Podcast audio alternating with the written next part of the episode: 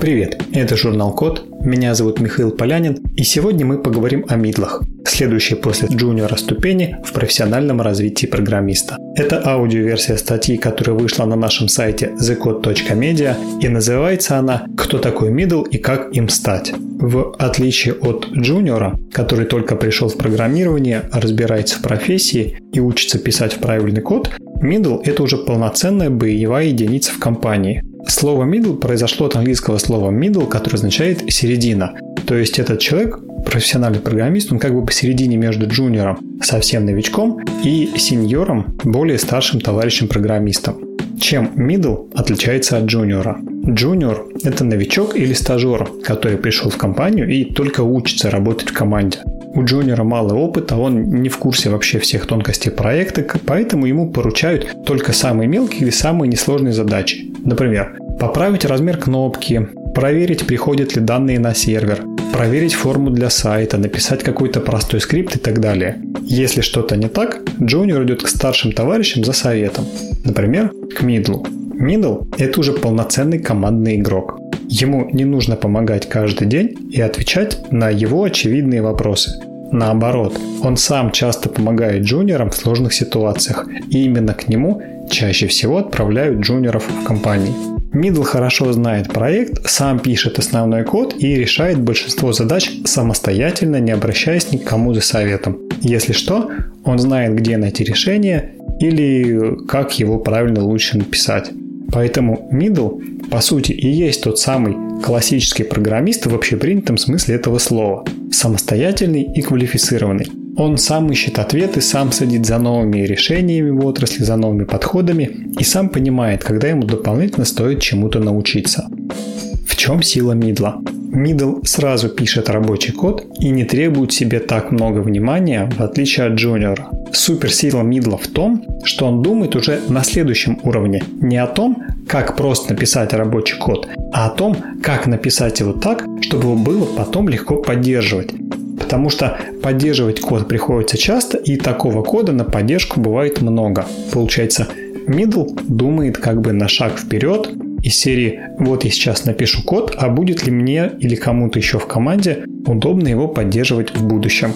Джуниоры обычно решают такую задачу – сделать так, чтобы код работал. А мидлы решают чуть другую задачу – сделать так, чтобы код не только работал, но и был понятен остальным программистам. Чтобы так уметь, чтобы решать задачи на таком уровне, нужный опыт, квалификация и отличное владение инструментами. Кстати, именно поэтому Почти весь основной код в каждом проекте и в каждом компании написан мидлами. Как им стать? Иногда говорят, что есть формальные критерии для мидла, и что через 2-3 года работы джуниором человек автоматически становится мидлом. Но на самом деле это не так.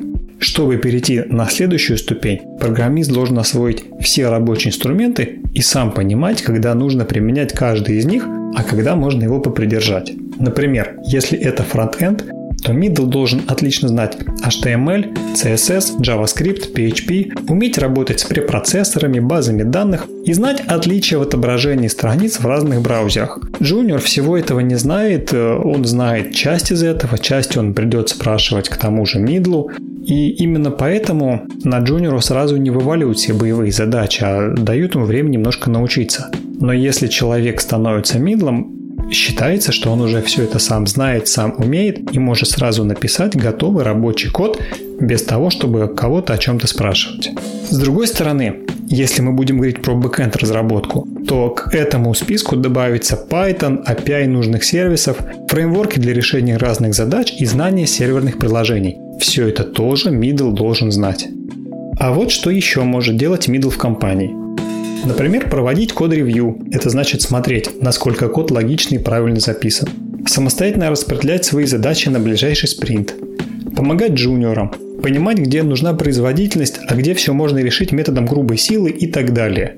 Самое главное, Middle понимает, почему он делает именно так и почему это будет оптимальное решение для проекта. В этом суперсила Мидла, в том, что он знает, какие решения принимать как применять нужные ему инструменты и какой результат получить теми средствами, которые у него есть.